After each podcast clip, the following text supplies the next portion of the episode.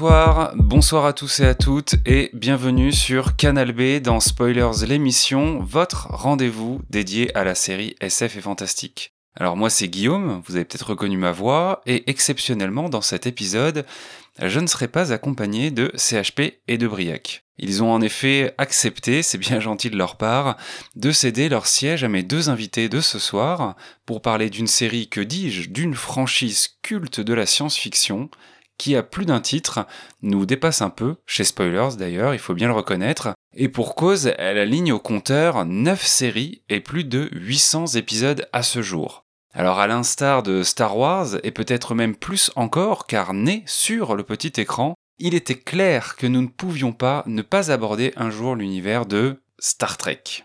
Deux invités donc que je vais m'empresser de vous présenter et dont le premier point commun est qu'ils officient depuis maintenant plus d'un an sur le podcast Le Cadran Pop, podcast que vous connaissez peut-être, et qui a l'objectif de décrypter avec passion les dernières séries de la saga au fur et à mesure de la diffusion des épisodes. Alors c'est un homme multicasquette, accessoire qu'il ne quitte d'ailleurs que rarement, auteur de la bande dessinée Bertrand Kafterian, vidéaste, podcaster, théorie crafter sur divers univers imaginaires. Vous le connaissez peut-être sous le pseudonyme trekien du commandeur Guigui. Salut Guillaume. Salut Guillaume, comment ça va? Est-ce qu'on est dans un univers miroir? Il y a deux Guillaume, t'as une barbiche toi? Moi j'ai une barbiche. Euh, j'ai une barbiche également, effectivement. Il faudra peut-être déterminer lequel de nous est le double maléfique de l'autre.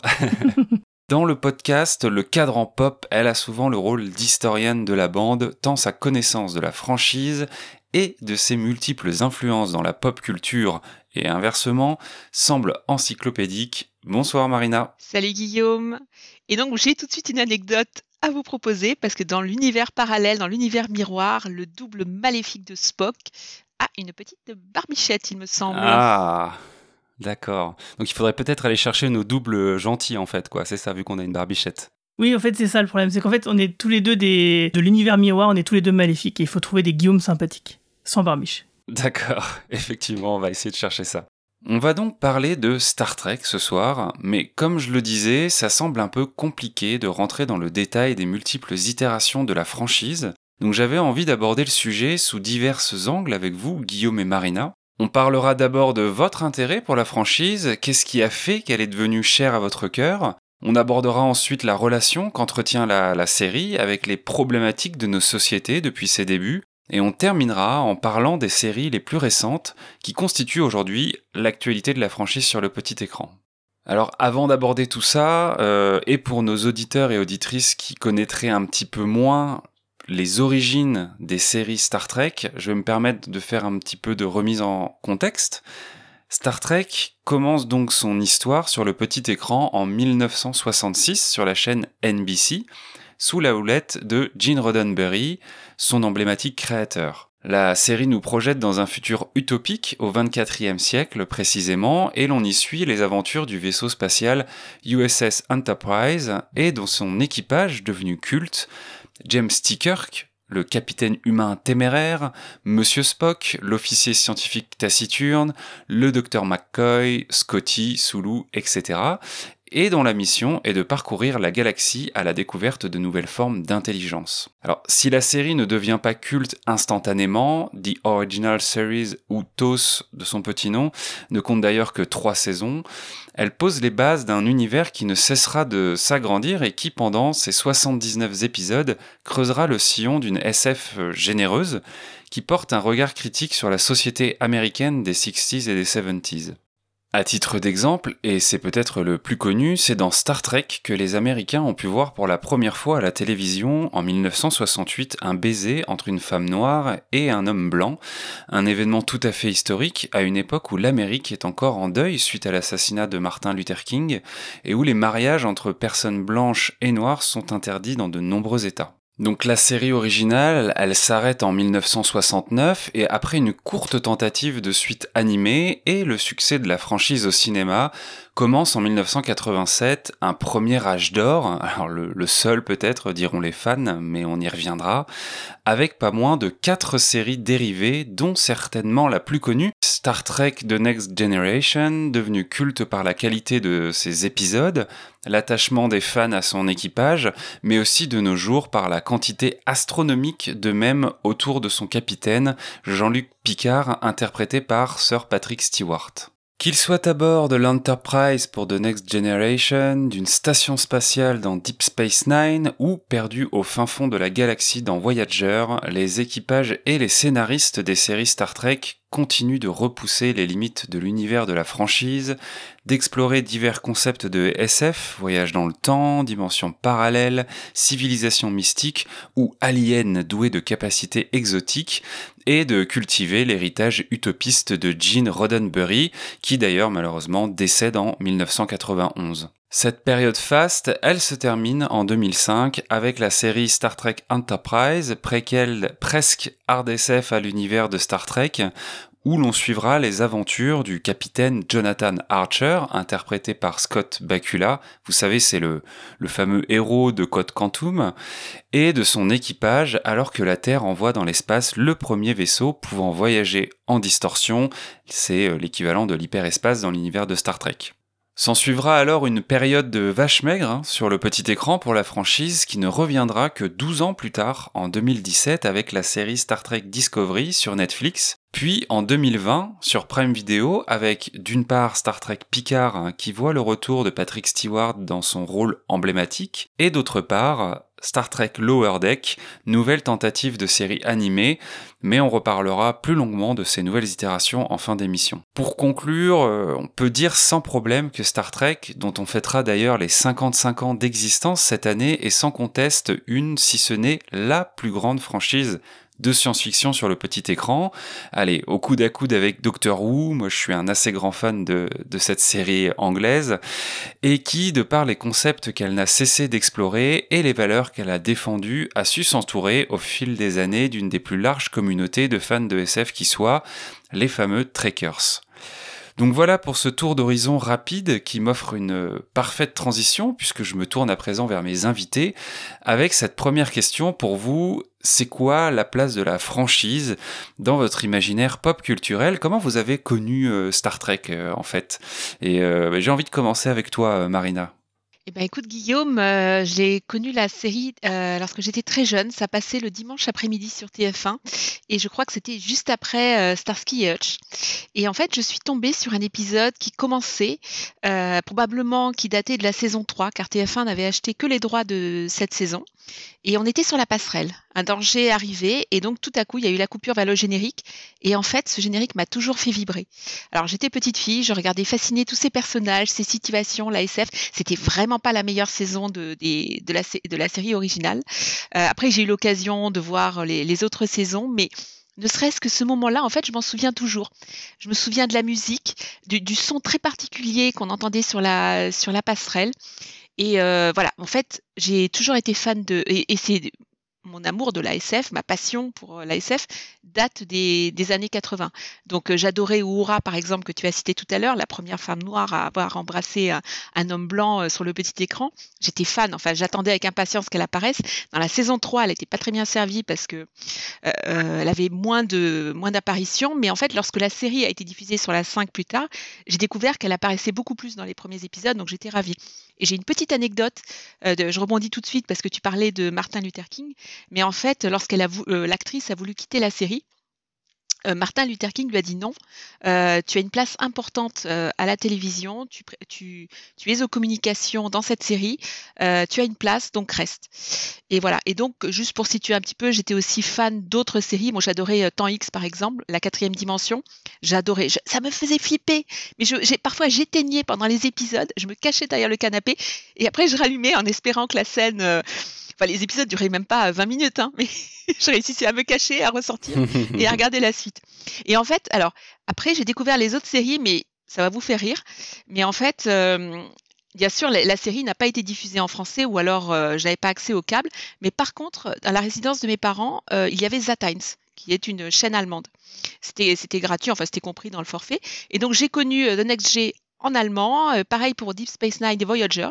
Et en fait, bah, je parle très bien allemand parce que j'ai vécu, j'ai vécu en Allemagne. Et donc, mhm. je regardais, il faut imaginer, je regardais sans sous-titres et tout ça. Et à un moment, pour, pour connaître la suite, j'allais chez Album le week-end à Paris. J'habitais pas à Paris à l'époque. Mais j'allais le week-end, j'achetais des cassettes vidéo et qui étaient, oh, faut imaginer, hein, maintenant on râle parce qu'on paye 20 euros. Ah, les fameuses VHS. voilà. Mais les VHS à l'époque, c'était quelque chose comme 15 euros les deux épisodes en import. Direct des, des, US. J'avais fait des pieds et des mains pour que mes parents aient un magnétoscope, ils pouvaient les lire. Enfin, et donc, euh, en fait, c'est et Star Trek ne m'a jamais quitté en fait, que ce soit en anglais, euh, j'ai découvert tard en anglais en fait, euh, à la fin des années 90. J'ai voyagé aux États-Unis et là, je suis tombée dans une famille qui les aimait bien, mais pareil, j'ai acheté des cassettes vidéo, enfin, bref. Et donc, c'est la science-fiction. C'est toujours ma passion. J'adore toujours, toutes ces années après, et Star Trek particulièrement. À chaque fois que j'entends ce générique, j'ai des frissons. Et lorsque j'ai hmm. revu la, série originale il y a quatre ans, quand elle a été euh, uploadée sur Netflix, et j'ai regardé les trois saisons à la suite, en partant du, premier épisode pilote qui n'avait jamais été diffusé euh, jusqu'au dernier. Euh, et en fait, j'accroche toujours. Voilà, voilà la fan que je suis. Maintenant, je suis bien sûr. Euh, j'ai même été à la convention euh, l'année dernière avec euh, avec Romain qui fait aussi les podcasts avec moi. On a été et on a pu voir Sir Patrick Stewart en live et tout le cast du Discovery et on était fouillés. Romain a eu le courage d'aller lui offrir une bouteille. Moi, j'étais bien cachée sur mon fauteuil. Voilà, comme à l'époque de la quatrième dimension, j'étais pas très courageuse. Voilà, voilà. D'ailleurs, vous pourrez entendre ça justement dans un des podcasts qu'on a réalisé. Le, je crois que c'était le euh, le podcast zéro, justement, le tout premier du cadran pop, où on a cette séquence où euh, Romain Brami offre cette bouteille de vin à, Patrick Stewart. Ah, génial. Euh, et toi, Guigui, du coup, c'est quoi ton premier contact, si j'ose dire, avec Star Trek et quelle place ça a aujourd'hui dans ta culture de la SF et peut-être de la pop culture de manière plus générale? Bah donc oui ça remonte à loin bah, comme Marina moi j'ai découvert la série originale sur TF1 dans les années 80 donc j'étais enfant j'avais que des brides euh, parce que bon bah euh, je pouvais jamais vraiment regarder euh, un épisode en entier donc du coup j'ai vraiment des souvenirs très très lointains de, de cette époque mais par contre donc donc dès le début, hein, effectivement, comme Marina, les années 80 sur TF1. Mais là où j'ai vraiment accroché, ça a été euh, la diffusion des films euh, semaine après semaine, des quatre premiers films, à la fin des années 80, début 90, sur euh, la, chaîne de télé RTL, donc radio-télé luxembourgeoise, parce que bon, moi je suis dans le Grand Est, hein, en Moselle, donc c'est à côté, ça on pouvait le capter. Et donc tous les vendredis, tous les samedis soirs, il y avait un film Star Trek. Et donc j'ai remonté tous les films comme ça jusqu'au quatrième. Et j'ai complètement été euh, happé, euh, notamment par la, colère de Cannes, euh, où du coup ça faisait référence à un épisode de la saison 1 de la, la, série d'origine. donc forcément, là je me suis dit, voilà, c'est vraiment un gros univers, il y a déjà il y a du transmédia. Quoi. On, parle d'un film de cinéma qui fait référence à un épisode de série télé. Donc déjà, cette écriture m'a tout de suite parlé. Je me suis dit, du coup, ça veut dire quand même que l'univers est beaucoup plus vaste que ce que je peux m'imaginer. Et ce n'est que plus tard, donc après euh, avoir vu euh, les films plusieurs fois et, avoir rattrapé mon retard après euh, avec le, cinquième et le sixième, que j'ai découvert donc la, nouvelle génération Deep Space Nine et Voyager sur Canal Jimmy au milieu des années 90. Donc où là j'avais en plus c'était super Canal Jimmy on pouvait regarder les épisodes en version originale sous-titrée donc moi je préférais la regarder en version originale sous-titrée bien sûr mais comme Marina j'ai j'ai fureté beaucoup à la FNAC pour, dès qu'il y avait une, VHS qui sortait, essayer d'avoir le, double épisode euh, qui sortait d'abord en avance en VHS bien avant la diffusion sur Canal Jimmy. Parce qu'ils vendaient ça un peu comme un, des téléfilms en fait. Euh, et donc du coup c'est comme ça euh, dans les années 90 que j'ai rattrapé un peu tout mon retard et puis que ça m'a pas lâché depuis. Hein, Qu'après dès que je pouvais voir un film de, Star Trek au cinéma, bah, j'y allais avec plaisir. Un peu moins pour les derniers, mais quand même. Oui, c'est vrai qu'on ne l'a pas précisé, puisque du coup, ici, on est sur une. Euh, on est chez Spoilers qui parle de séries euh, exclusivement, mais Star Trek, ça s'est décliné au cinéma avec euh, beaucoup de films et qui ont eu beaucoup de succès, en tout cas, et qui ont fait honneur, on va dire, au space opéra dans les années 80-90, hein, si je me trompe pas. Alors effectivement, c'est quelque chose que les gens oublient souvent, mais dans les années 80, euh, les films Star Trek ont très bien marché. Hein. C'était des vrais succès, hein, des vrais blockbusters. Euh, alors c'est sûr, ça n'a pas marché autant que Star Wars, euh, à qui on, l'oppose régulièrement, mais c'est quand même des films qui ont bien fonctionné. Ils ont tellement bien fonctionné qu'il y en a eu 6 quand même en l'espace de 12-13 ans. C'est quand même la preuve que c'était une franchise qui fonctionnait plutôt bien au cinéma, même si c'est vrai, il y a eu des hauts et des bas. et après, bon, bah forcément, ça a commencé à péricliter vers la fin des années 90. Mais d'ailleurs, je voulais juste revenir au début, dans ta présentation de la série originale, tu as dit que c'était le 24e siècle, en fait, c'est le 23e. Le 24e siècle, c'est avec Picard. Ah, très bien. Merci pour cette précision, effectivement. C'est pour ça qu'il fallait des experts euh, ce soir euh, à cette table virtuelle. donc, pour, euh, pour conclure, effectivement, Star Trek occupe une place de choix dans mon imaginaire de science-fiction, parce que mm, c'est quand même une série qui, qui a été la première à poser certains concepts à la télévision et à les explorer aussi bien, à aussi bien faire le transmédia. Hein. je veux dire, on parle beaucoup du modèle de Marvel Studios euh, avec euh, bah, son écriture transmédia entre divers films, etc. Et puis maintenant séries télévisées. Mais il faut pas oublier que Star Trek fait ça depuis 30 ans déjà. Et que du coup, c'est hmm. pour moi, c'est un modèle du genre dont il manque simplement le fait d'avoir fait un Avengers à la Star Trek, c'est-à-dire un film somme qui réunissait tout le monde. C'est la seule chose qu'ils n'ont pas faite. Mais pour autant, je veux dire, comme tu l'as dit en introduction, euh, près de 800 histoires, 9 euh, films. 9 euh, séries télé, 13 films, autant de, romans et de jeux vidéo et de comics. Enfin, c'est un, truc tentaculaire. Quoi. Ouais, effectivement. Et d'ailleurs, pour l'anecdote, l'interprète de James T. Kirk, j'ai appris ça en préparant l'émission, William Shatner, a écrit lui-même un certain nombre de romans de l'univers Star Trek. À ça montre bien à quel point il était passionné par cet univers. Et qui sont pas si mauvais, d'ailleurs. Même s'ils sont too much, comme lui, ils sont pas si mauvais. Il y a des bonnes idées. Mais Shatner est clairement too much, mais il est, mais je le trouve génial en fait dans son côté euh, bigger than life. Euh, hmm. il, est, il est outrancier et tout, mais et, d'ailleurs, j'ai une, une, anecdote là-dessus. L'épisode où Kirk embrasse Uhura, en fait, au départ, dans le scénario, ça devait être Spock qui l'embrassait. Et lorsque Shatner a appris que le, voilà, c'était euh, c'était Leonard Nimoy qui devait tourner la scène, il a dit non, non, c'est moi qui vais le faire, c'est moi qui veux marquer l'histoire. Donc voilà, enfin, et c'était franchement on s'en rend pas compte, hein, mais pour l'époque, c'était euh, c'était énorme de faire ça. Hein, oui, effectivement, ouais. Pour les personnes qui connaissent un petit peu moins euh, Star Trek et qui, du coup, bah, tu l'as rappelé, hein, Marina, peuvent euh, aujourd'hui avoir accès à ces anciennes séries sur le catalogue Netflix, est-ce que toutes ces séries sont imbriquées les unes dans les autres ou est-ce qu'elles sont indépendantes et euh, du coup euh, peuvent être regardées de manière euh, séparée Oui, je pense que là-dessus, elles peuvent être regardées de, manière séparée parce que même si forcément il faut savoir qui sont les Klingons, qui sont les, les, Romulanais, qui, pourquoi tel personnage en veut à tel autre. Je pense notamment à Cisco qui en veut à Picard pour certaines raisons, ou l'acteur qui joue le double de Riker qui débarque euh, sur Deep Space Nine. Il y a des petits trucs comme ça, oui, il faut le savoir, mais honnêtement, c'est parfois un épisode et la série vit très bien, euh, vit très bien toute seule. Enfin, on peut très bien les regarder. On pourrait très bien regarder Deep, Space Nine sans, avoir les autres. Euh, sans, sans, connaître The Next G et pareil pour Voyager, surtout que ça se passe à l'autre bout de la galaxie. Donc il n'y a pas besoin de voilà, c'est pas un serial au sens propre. Où, et d'ailleurs, Deep Space Nine s'était beaucoup, fait critiquer dans les années 90 euh, pour avoir adopté le, le, mode serial, c'est-à-dire euh, voilà un arc avec euh, des histoires qui durent sur plusieurs épisodes. Mmh. Moi, je pense qu'on peut, on peut regarder la série originale toute seule, ça c'est sûr en tout cas. et après, le The Next Day, on peut très bien la regarder toute seule je ne sais pas ce que tu en penses, Guigui. Euh. Tu as tout à fait raison. Euh, de la même manière que, par exemple, le, deuxième film, La colère de Cannes, que je citais tout à l'heure, euh, est une suite d'un épisode de la série classique. Et pour autant, le film, on peut très bien le regarder sans avoir vu l'épisode en question.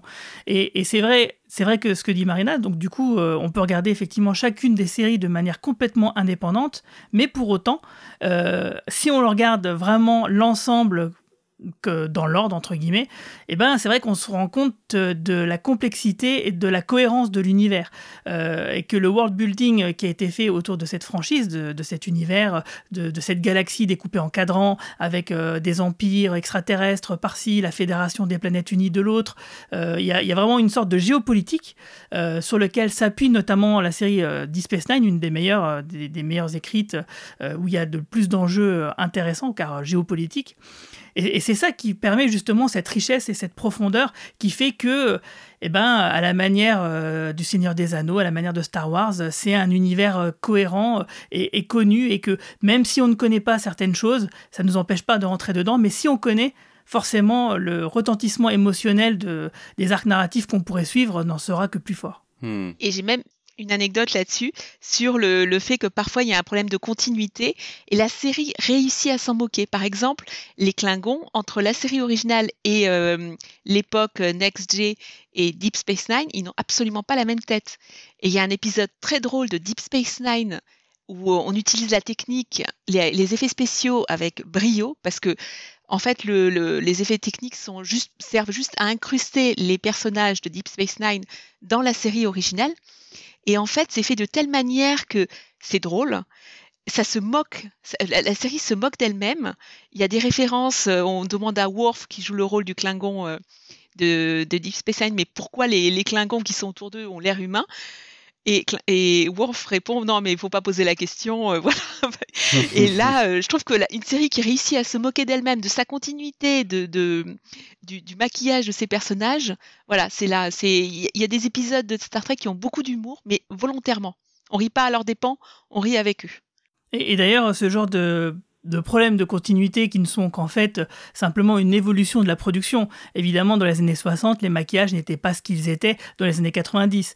Donc du coup, forcément, le look des Klingons est, très, est radicalement différent à partir du premier film de 1979. Et donc, a effectivement, ça a été tourné un petit peu en blague dans Deep Space Nine, comme vient de l'expliquer Marina, mais pour autant, ils ont réussi à le justifier dans l'univers euh, par le biais de trois épisodes dans la série Enterprise, qui est une série préquelle qui se passe un, siècle avant la série originale, où on explique voilà, euh, que les... Bon, je ne vais pas dire pourquoi, mais en gros, il y a une vraie explication qui fait que les Klingons, pendant une certaine période de leur histoire, ont eu leur euh, apparence qui, a été modifiée, ce qui justifie du coup euh, rétroactivement ben, les différences d'apparence de, dues à la production de base et qui devient finalement un élément de l'histoire. Oui, et tu fais bien de le soulever, le côté production, il est aussi euh, important par rapport à, Star Trek parce que mine de rien, sur toutes ces séries-là, on a quand même des designs, on a quand même des inventions visuelles, on a des costumes, des maquillages qui ne cessent de s'améliorer, qui ne cessent d'être imaginé pour nous faire rêver, nous faire présenter des nouvelles civilisations. Le but des équipages de Star Trek, c'est de découvrir des mondes inconnus et donc bah, il faut bien qu'ils représentent euh, euh, ces mondes-là. Est-ce que aujourd'hui euh, on peut je pense, taxer facilement les premières saisons, les premières séries Star Trek d'être un petit peu cheap, d'avoir un petit peu mal vieilli? Est-ce que vous, vous recommanderiez quand même de regarder ces premières séries, malgré le côté un petit peu ancien des effets spéciaux, parce que ce contenu SF, il est toujours d'actualité ou en tout cas de, de qualité, quoi alors évidemment, c'est un peu difficile de nos jours, en 2021, de recommander à un jeune euh, d'aller regarder une série qui a, plus de 5, enfin, qui a près de 55 ans, euh, parce que maintenant, euh, il y a certains jeunes qui refusent de regarder une série qui est en 4 tiers, hein, par exemple. Donc, quand on a ce niveau de frein, ça va être difficile de passer outre. mais pour autant, pour les gens qui sont un petit peu curieux, effectivement, il y a des certains épisodes dans la série classique on comprend en les voyant l'importance qu'ont eu euh, ces récits, euh, comment ils ont pu influer le reste. Et du coup, quand on regarde ce, genre de série, on se dit, mais oui, en fait, toutes les choses de science-fiction que j'ai aimées depuis, euh, depuis cette époque-là viennent, voilà la source en fait. Hmm. Donc effectivement, c'est un peu compliqué quand même la série classique parce que bon, c'est faut pas se le cacher, c'est les années 60, c'est quand même assez désuet. Même si sur la version de Netflix, les effets spéciaux ont été améliorés, c'est-à-dire toutes les parties de mm. maquettes, euh, certains décors, euh, certains effets spéciaux ont été refaits avec les moyens des années 2000, parce que ça a été remasterisé dans les années 2000 où les effets spéciaux et le montage ont été refaits. Alors attention, c'est pas des effets spéciaux qui ont été refaits à la Star Wars, George, George Lucas avec, sur la première trilogie. Hein. C'est pas du tout des effets spéciaux mm. qui jurent avec le reste. Euh, d'ailleurs, si ça se trouve, des personnes qui ne connaîtraient pas la version d'origine ne remarqueraient pas du tout la différence. Pourtant, elle est, elle est assez grande. Hein. quand on compare les deux, on le voit tout de suite, c'est très flagrant et on apprécie euh, l'amélioration. Mais du coup, elle dénote pas du tout avec l'ambiance et euh, ça cadre très bien. Alors du coup, c'est vrai que c'est un peu compliqué. Moi, je c'est un peu compliqué parce que euh, du coup, par rapport à ça, j'ai toujours peur que les gens ils ne remettent pas en contexte. Parce que les épisodes, effectivement, il y, a une manière d'écrire qui fait que c'est assez lent. C'est pas des épisodes de 42 minutes, c'est des épisodes plutôt de 52 minutes. Et effectivement, euh, euh, au bout de 10 minutes, on a compris où ils veulent en venir, etc. Ça n'empêche pas que les concepts sont toujours très intéressants. Les personnages plutôt bien écrits, mais il faut faut pas se le cacher, euh, il y a quand même beaucoup de choses qui sont très désuètes, qui sont un peu dépassées, mais si ça a perduré jusqu'à jusqu'à nous, c'est bien que effectivement la force première de, de cette série-là, elle était assez forte. Alors après, peut-être vaut mieux commencer par la nouvelle génération, ou tout simplement par les films, par le premier film de 1979. Et d'ailleurs, c'est ce qui fait qu'il y a beaucoup de gens Star Trek a eu toujours mauvaise presse en France, euh, notamment à cause de, cette inversion. C'est-à-dire que le film Star Trek, le premier film Star Trek, est arrivé avant la série de télévision à la télé. Et donc, hmm. du coup, les gens qui ont voulu découvrir Star Trek à la télévision, bah, j'imagine qu'ils devaient s'attendre à une qualité euh, d'effets spéciaux et de mise en scène qu'ils avaient pu voir au cinéma. Et forcément, du coup, ça a été la douche froide et que, du coup, bah, Star Trek, ça a été un peu taxé de ringard en pyjama, quoi. Oui, effectivement, euh, je suis d'accord. La série, elle souffre du fait que bah, elle n'a pas été diffusée dans les années 70, euh, 80, au début des années 80. En plus, ils ont commencé par la saison 3, enfin, ils l'ont diffusée dans le désordre. Euh, ça a été mal. il y avait quelqu'un au marketing, visiblement, qui n'était pas très bon. Ou alors, la science-fiction, elle n'a jamais vraiment pris en France, hein, jusqu'à X-Files, mmh, mmh, mmh. c'était euh, voilà, enfin c'était vraiment le, le, côté niche. Il y avait que les, euh, les, vrais geeks, hein, parce que maintenant tout le monde est un peu geek. Mais à l'époque, euh, les geeks c'était Guigui et moi et Romain et d'autres personnes. Hein, c'était voilà. Mais moi, je recommanderais la série parce qu'il y a un truc que j'adore par-dessus tout dans une série, dans un film, c'est le scénario. Et dans les épisodes Star Trek des années 60, il y avait des, de véritables auteurs de SF qui écrivaient les scénarios. Moi, je pense notamment à The City and the Age of Forever, contre-temps. Euh, c'est Guigui qui me l'a rappelé que c'était le titre français, parce que moi, pour moi, c'est The City and the Age of Forever, euh, qui a été écrit par Arlan Ellison, qui a eu un prix pour ce, pour cette, pour ce scénario, mais c'est pas sa version finale qui est à l'écran, mais il y avait des concepts. Il y avait des concepts. Les personnages rencontraient des civilisations qui avaient chuté. Euh, il y a tout un épisode de la saison 3 qui euh, interroge sur la notion de beauté. Euh, enfin, il y, avait des concepts. Je pense à Where No Man Has Gone Before, l'épisode après le, enfin c'est le premier épisode d'ailleurs où en fait un personnage devient une espèce de surhomme. Charlie euh, il y, avait des il y avait des idées et c'est ça que j'adore être surprise. Très bien. Eh bien je vais inviter du coup les auditeurs et auditrices de spoilers à donc euh, essayer de regarder les premières séries de Star Trek, puisque effectivement, le scénario, c'est quand même ce qui ne vieillit pas, euh, en tout cas, ce qui reste intéressant de regarder, même si c'est presque dans une démarche euh, archéologique, j'ai envie de dire. Je pense que c'est à l'origine de beaucoup de choses qu'on a pu voir euh, depuis et qu'on peut regarder maintenant, et, c'est toujours intéressant de savoir aussi d'où tout ça vient ou au moins le premier film de, de 1979, et encore mieux la version euh, le director's cut euh, du directeur euh, donc Robert Wise de 1999 hein, qui a été fait pour les 20, pour les 20 ans qui est, qui est, qui est un, film augmenté donc pareil en effets spéciaux. Les effets spéciaux ont été améliorés mais ça choque pas. Et aussi surtout il y a des scènes inédites qui ont, qui ont été rajoutées et qui approfondissent l'histoire. Très bien. On a deux points d'entrée du coup potentiels dans la saga Star Trek à vous proposer. Je vous propose donc à mon tour une première pause musicale avec A Star Beyond Time de Sean Cassidy paru justement bah, dans un film, hein, dans le premier film Star Trek en 79, et on se retrouve juste après.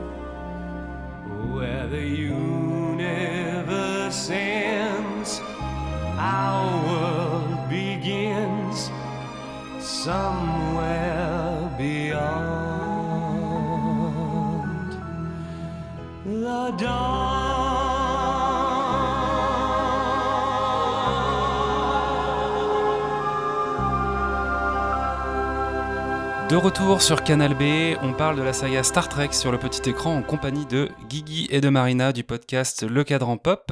Dans cette euh, deuxième partie, on va parler du regard critique et humaniste qu'ont posé les différentes séries Star Trek sur leurs époques, parce que finalement, euh, c'est un peu ça aussi l'ADN de la, franchise. Euh, Guy, est-ce que tu veux dire un mot sur ce travail qu'a fait au fur et à mesure Star Trek sur les mots de, la société, les différents thèmes qu'elle a pu aborder, puis peut-être un mot aussi sur le créateur emblématique de la série. Je pense que ça vient aussi pas mal de lui, ces thèmes-là, non? Bah oui, tout à fait, parce que c'est quelqu'un qui a vécu la guerre et donc du coup qui a vu quand même euh, ce qu'il y avait de plus horrible dans l'humanité et qui forcément euh, a tendu euh, dans ses écrits à aller vers quelque chose bah, d'utopique. mais pour autant, dans ses écrits, il n'a pas été naïf, il est resté quand même plutôt réaliste, ce qui fait qu'il y a certaines histoires qui quand même confrontent plusieurs opinions et parfois les solutions ne sont pas simples, justement, elles ne sont pas simplistes. ça n'oublie aucun aucune zone du contexte et du problème. Hmm. Oui, parce qu'il faut peut-être préciser que euh, euh, effectivement Star Trek euh, évolue, en tout cas c'est le point de départ ou le, contexte dans un univers qui se veut utopique, c'est-à-dire que l'humanité a évolué suffisamment de manière générale sur tout, tout un tas d'aspects en termes de moralité, etc., pour euh, justement. Euh, elle s'est dépassée, oui. Ah, voilà, pour se dépasser, ouais. Elle s'est dépassée et donc du coup, elle va vers les étoiles, elle rencontre d'autres civilisations extraterrestres qui sont finalement le reflet euh, de conflits de l'époque. par exemple, on parlait beaucoup des Klingons tout à l'heure, bah, les Klingons, c'est un peu l'allégorie quelque part des Russes de l'URSS. Euh, et d'ailleurs, on parlait de justement l'humanité s'est rassemblée. Donc dans l'équipage d'origine, il y a un japonais, l'ennemi d'hier, on a un russe, euh, l'ennemi d'aujourd'hui, enfin de l'époque en tout cas. Un soviétique. Pardon, c'est important de le préciser, merci. Euh, et bien sûr, tu as l'allégorie donc qui sont les Klingons, qui sont l'ennemi du jour, quoi. Et ces métaphores-là sont hmm. intéressantes parce qu'effectivement, quand on parle de science-fiction, on, dépasse justement euh, les clivages un peu euh, politiques et les idéologies un peu arrêtées, les biais qu'on peut avoir euh, sur une situation. par exemple, on ne va pas apprécier à sa juste valeur justement une, situation qui nous est décrite parce qu'on va avoir des biais idéologiques. Le fait d'avoir des métaphores, ça permet de transcender et de sortir les gens de cette vision qu'ils ont, qui, les ancre dans leur réalité à eux, pour justement voir la, solution, la situation telle qu'elle est réellement. Et donc euh, ça, justement, Star Trek l'a beaucoup fait. Donc euh, on parlait des Russes euh, dans la série d'origine, donc c'est clairement des, ennemis. Et puis finalement, avec Tchernobyl et la chute de l'ex-URSS, on a le film Star Trek 6 qui nous montre justement un, incident similaire à, celui de Tchernobyl qui va précipiter la chute de l'Empire Klingon au moment justement de la hmm. chute de l'ex-URSS. Euh, donc effectivement, dans, tout temps, dans Star Trek, il y a eu des choses comme ça. Dans Deep Space Nine, dans la nouvelle génération, il y a eu énormément de choses, de rappels euh, justement des situations historiques, euh, géopolitiques, qui étaient soit contemporaines, soit passées, soit finalement un peu futures, malheureusement. ce qui fait que la série, effectivement, nous, incite vraiment à nous poser les bonnes questions et, et à dépasser justement dans les biais idéologiques qu'on peut avoir pour vraiment réfléchir vraiment aux problèmes qui nous sont posés. Oui, et puis euh, c'est la science-fiction aussi qui euh, permet ce genre de choses en justement transposant ces problématiques-là dans d'autres univers, en les maquillant quelque part euh, dans un autre contexte. la science-fiction a toujours fait ça, et c'est vrai que quand on regarde les séries Star Trek et le poids comme ça qu'elles ont de ces problématiques de société, on se dit que on en a un petit peu perdu, j'ai envie de dire aujourd'hui dans les séries actuelles. Je sais pas, peut-être que la dernière dont je me, me, dont je me souvienne, c'est bon, effectivement peut-être Watchmen, mais qui euh, est un millefeuille euh, d'interprétation possible, puis qui a un matériau qui est aussi euh, qui lui est aussi propre. Mais en space opéra, euh, je pense à Battlestar Galactica peut-être, mais sur une amplitude aussi large en termes de décennies, Star Trek est quand même quelque chose d'assez incroyable par rapport à ça.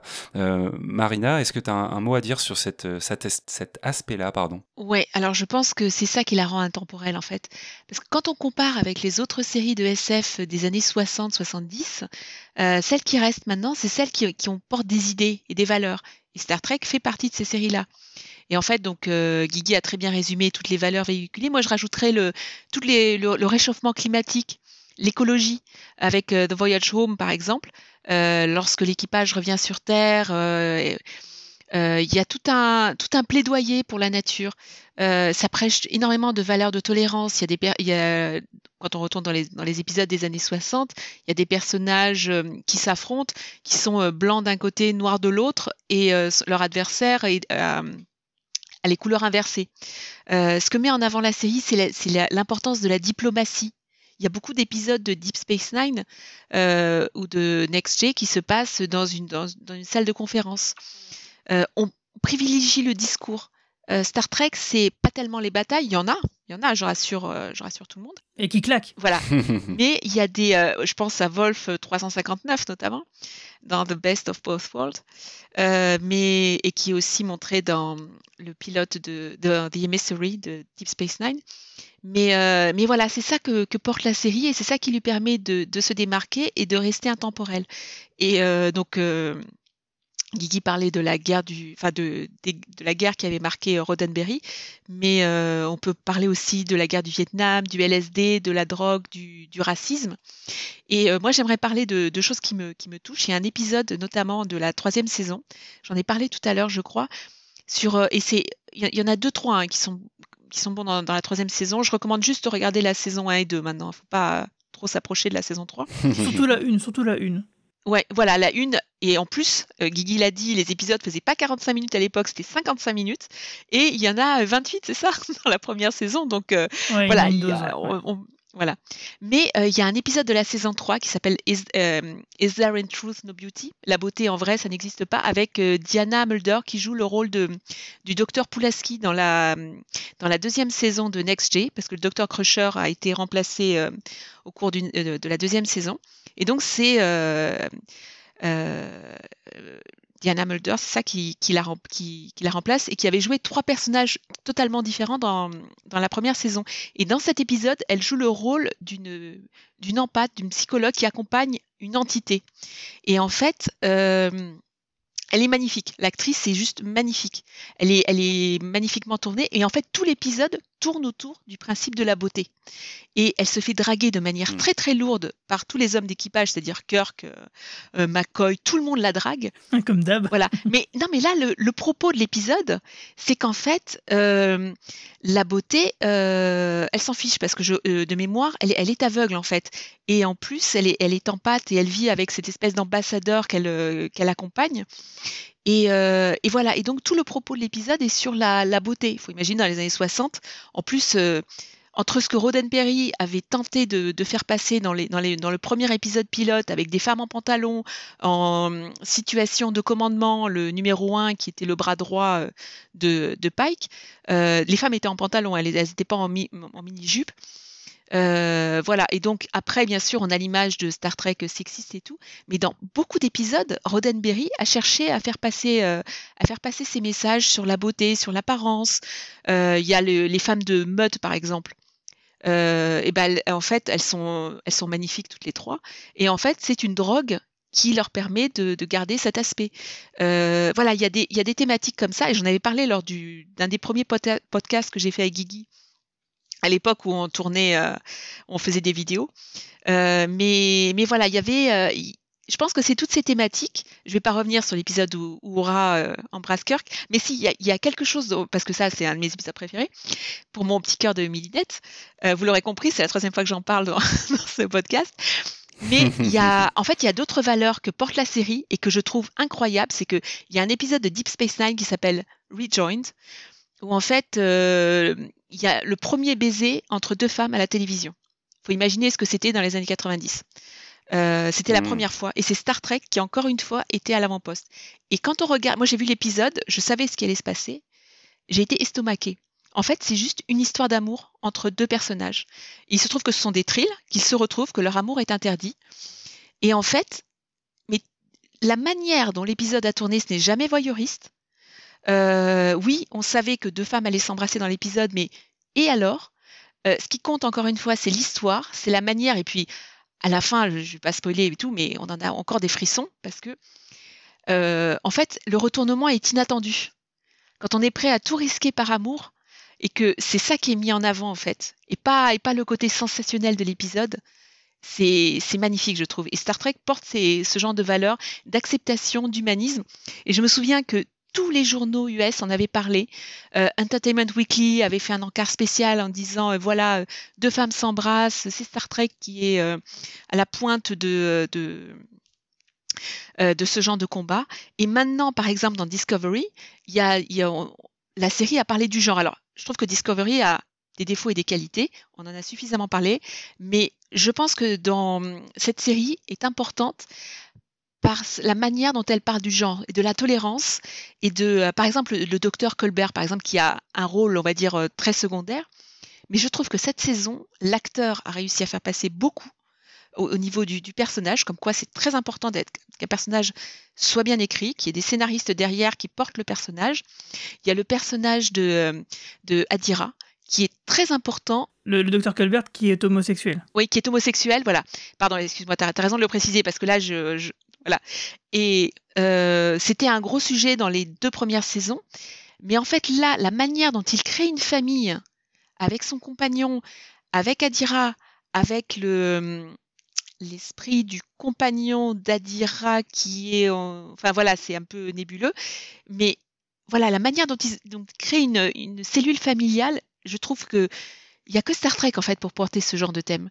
Et Adira justement, le, thème du genre, notamment dans, certains épisodes, il est évoqué, c'est-à-dire c'est pas le point central du scénario, c'est pas sensationnaliste.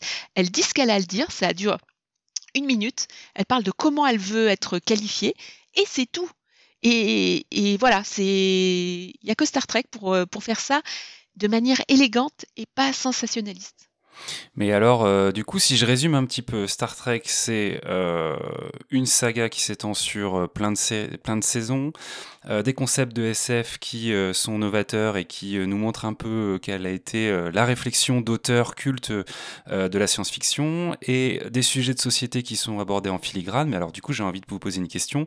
Pourquoi en France on n'entend pas plus parler de cette série? Pourquoi on a l'impression, alors peut-être c'est qu'une impression, vous allez me dire, que euh, la franchise est un petit peu moins installée dans une certaine pop culture mainstream comme Star Wars par exemple, qui euh, peut faire la une de journaux euh, très grand public, on va dire. Pourquoi Star Trek, en tout cas moi c'est l'impression que j'ai, reste encore en France relativement boudé? Euh, déjà, la franchise n'a pas été euh, diffusée à temps euh, comme il l'aurait fallu. le fait d'avoir le film de 79 qui sorte, puis seulement quelques années, bien des années après, la série télé qui passe de manière un peu sporadique, un peu au lance-pierre sur TF1, bah, ça lui a pas du tout rendu justice. Ça lui a déjà donné une, une étiquette de ringard en pyjama, hein, dont on pouvait se moquer assez facilement parce que bah, ça passait le samedi après-midi, si je me souviens bien. C'était pas voilà, il y avait la, fenêtre d'exposition n'a pas été immense. Euh, et ensuite, euh, bah, ça s'est perpétué parce que les autres séries ont été diffusées sur le câble le câble et satellite, Canal Jimmy, c'était quand même une chaîne de niche euh, de, fans de séries télé. À l'époque, les séries télé, c'était pas répandu, euh, c'était pas si bien vu que ça d'être fan de séries télé à l'époque. Hein. Euh, c'était, il y avait des gens qui se moquaient hein, un petit peu, alors que finalement nous on s'en foutait parce qu'on regardait Friends en version originale sous-titrée bien avant que ça passe sur France 2. mais mais voilà, c'était pas du tout la même époque. donc du coup, déjà la SF en France c'était un peu de la niche. Hein. Marina l'a bien dit. Avant X Files c'était un peu moqué.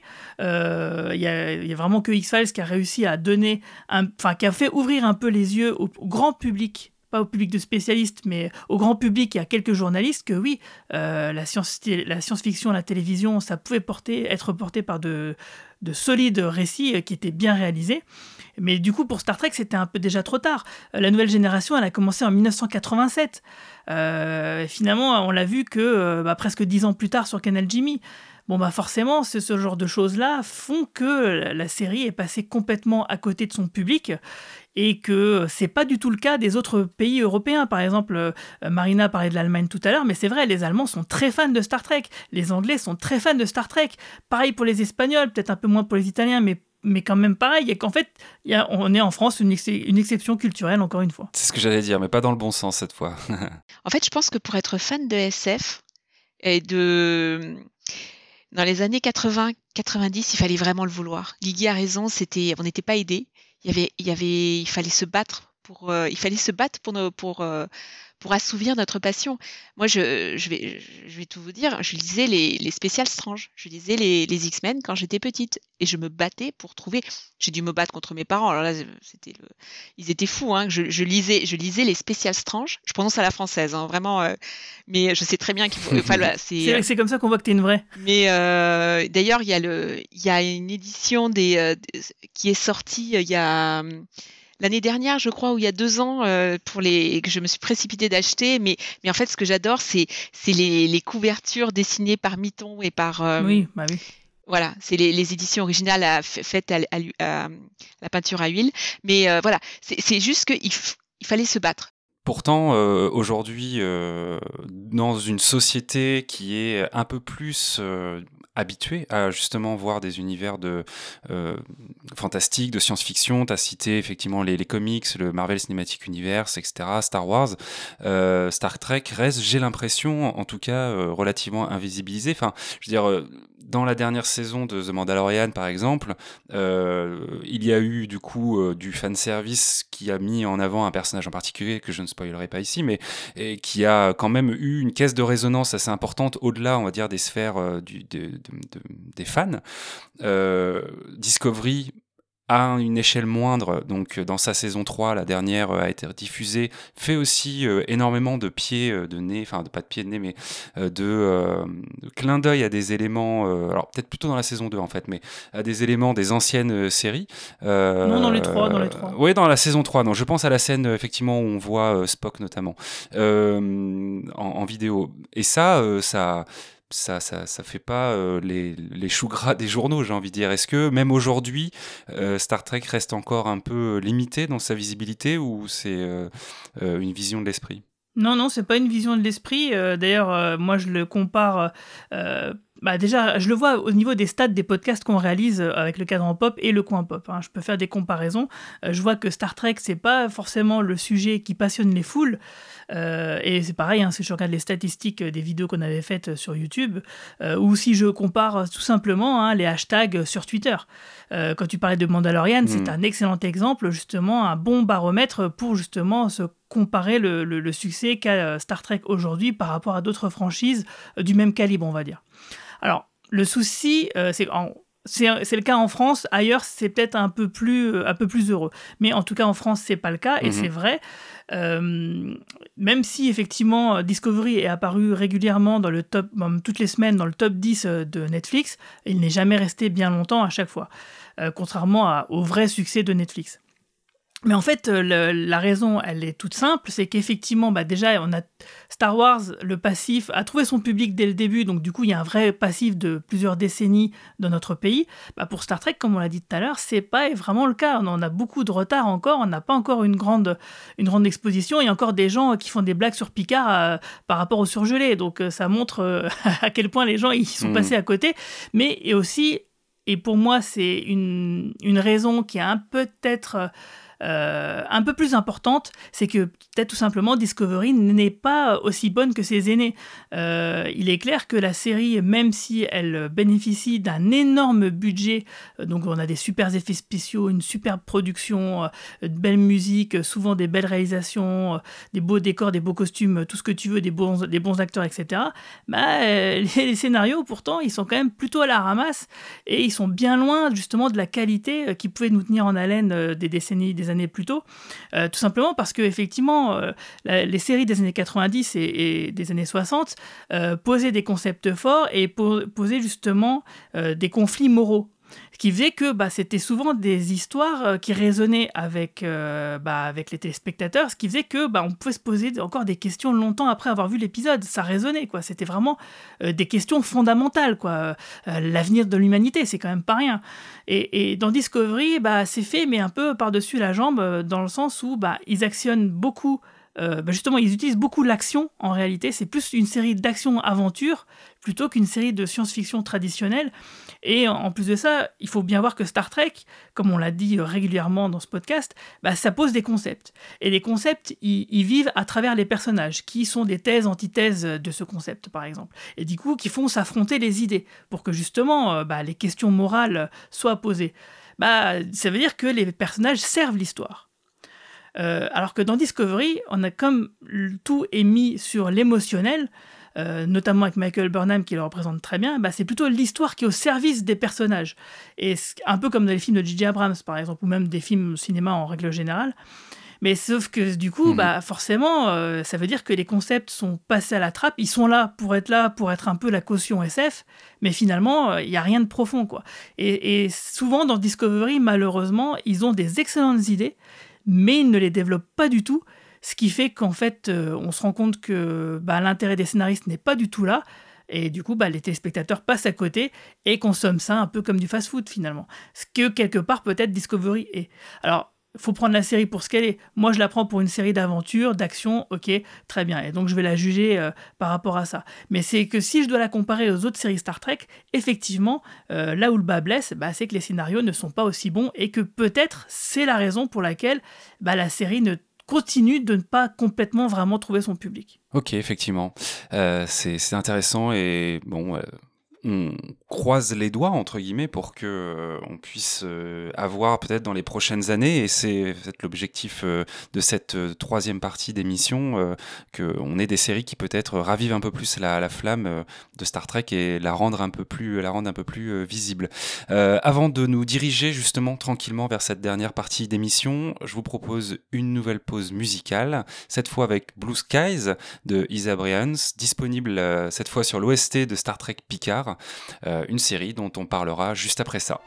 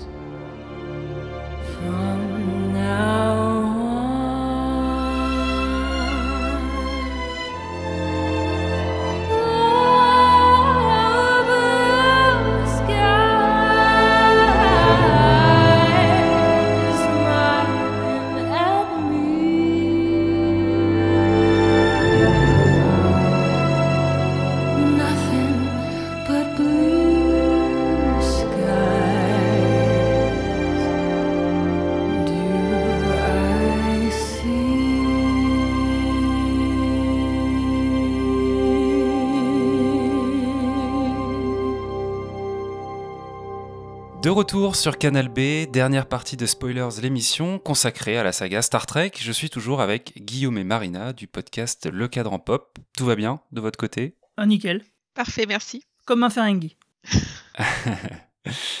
Dernière partie donc, nous allons aborder les séries qui font euh, l'actualité de la franchise Star Trek, donc euh, Discovery, Picard et Lower Deck. Ça va peut-être un petit peu plus piquer. Euh, et comme tout à l'heure, petite mise en contexte parce qu'elle n'est pas arrivée toute seule, cette nouvelle période de série Star Trek. On le disait tout à l'heure, il aura fallu attendre 12 ans après la fin de Star Trek Enterprise pour voir à nouveau la franchise sur le petit écran. Et cette résurrection, on la doit à quelqu'un qui s'appelle Alex Kurtzman, à qui CBS, détentrice des droits pour la télévision, confie en 2015 l'avenir de la franchise. Alors Kurtzman, il n'est pas, un étranger au monde de la télévision, hein, puisqu'on le découvre au début des années 2000 comme euh, scénariste euh, sur des séries comme Hercule et Xena la guerrière, qu'on connaît bien, puis sur Alias, la série euh, culte d'espionnage d'un certain J.J. Abrams.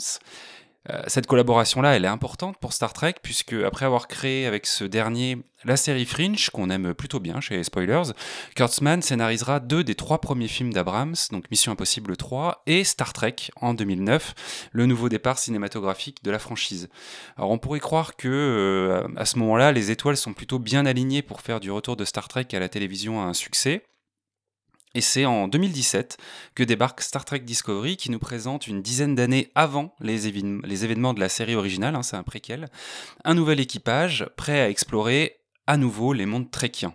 Alors depuis et malgré un succès plus que mitigé hein, auprès des fans, on peut le dire, certains allant même jusqu'à parler parfois de trahison des valeurs euh, utopistes de Gene Roddenberry, on en reparlera certainement. Alex Kurtzman continue de développer Star Trek à la télévision avec en 2020, on l'a dit, l'annonce, euh, l'arrivée euh, massue quelque part dans l'univers Star Trek du retour du bien-aimé Captain Jean-Luc Picard, 18 ans après le film Star Trek Genesis, et la création d'une série animée humoristique épaulé par euh, Mike McMahon, scénariste ayant euh, officié sur la série Rick et Morty. Alors, créateur d'une nouvelle porte d'entrée dans la saga pour certains, bourreau de l'ADN même de la franchise pour d'autres, euh, Kurtzman continue malgré tout de développer l'univers de la franchise à la télévision, puisque c'est au moins quatre nouvelles séries qui sont attendues dans les années à venir. Donc voilà pour l'actualité euh, très rapidement de la franchise aujourd'hui. Et du coup, j'aimerais euh, revenir avec vous, euh, Guillaume et Marina, sur cette ère Kurtzman qui est décriée par les fans, j'ai l'impression. Déjà, vous, comment vous avez vécu le retour de Star Trek à la télé en, 2017 Comment est-ce que Discovery, c'est une série qui vous a hypé au début ou qui vous avait un petit peu peur? Comment vous avez appréhendé ça? Marina, peut-être? Euh, non, moi j'ai pas eu peur. J'étais intriguée. Je, voulais voir ce que c'était. J'ai beaucoup aimé les deux premiers épisodes. Euh, il y a beaucoup d'action effectivement. Euh, comme l'a dit Guigui, c'est moins axé sur le scénario, mais ça, à l'époque, je ne pouvais pas le savoir. moi, j'aime bien cette première saison de Discovery. J'ai adoré le twist final. Euh, voilà, euh, Lorca, c'est un personnage que je mourrais d'envie de revoir dans la, dans la troisième saison. On en parle deux, trois fois euh, dans, mon, dans le podcast. Je le réclame à corps et à cri parce que je ne comprends pas pourquoi on, en parle tout le temps. Et l'univers miroir, c'était une bonne opportunité de, de le revoir. moi, j'ai bien aimé. Honnêtement, le reboot là dont tu parlais, le, le, premier film de Gigi Abrams, moi j'ai bien aimé franchement, je suis, je suis une fan de, la première heure, hein, vu que j'ai connu Star Trek toute petite. Qu'il y ait un reboot de la série, moi j'ai bien aimé. Ça m'a franchement pas dérangé. Après, ça s'est gâté. Mais euh, moi, ce, reboot, euh, je l'ai bien aimé. Je me souviens être sortie toute guillerette du, cinéma en me disant, euh, bah, j'avais passé un bon moment et voilà. Et je trouve que les, les, acteurs, les jeux, les interactions, moi, j'étais emportée. La Discovery, cette première saison, je l'ai bien aimée. Après, je trouve qu'au niveau de l'écriture, ça s'est gâté à la deuxième saison. Euh, après, Picard, j'ai beaucoup aimé les trois premiers épisodes, les trois, quatre premiers épisodes. J'ai adoré les concepts. Je voyais plein de références, les acteurs, les. Il y a, il y a notamment une scène incroyable, hein, pas du tout de SF, mais il y a deux personnages qui sont seniors, qui discutent, et le docteur de Picard lui dit Mais pourquoi tu veux retourner là-haut dans le froid? Ne serait-ce que ça, et j'en ai des frissons encore en, évoquant la scène, mais, c'est ça en fait. L'espace, c'est le froid, c'est l'inconnu, c'est pourquoi on veut, s'infliger ça. Et Picard, euh, Picard, il retourne quand même. Euh, voilà. Après, je trouve que il y a un problème d'écriture entre les premiers épisodes. Euh, je, crois que c'est Romain qui disait ça pour, pour beaucoup d'épisodes. et le problème de la franchise, c'est que ça part de très bons concepts. On nous tease, on nous, il y a un mystère, il y a quelque chose. Et après, les révélations finales, bah, c'est décevant. C'est pas à la hauteur.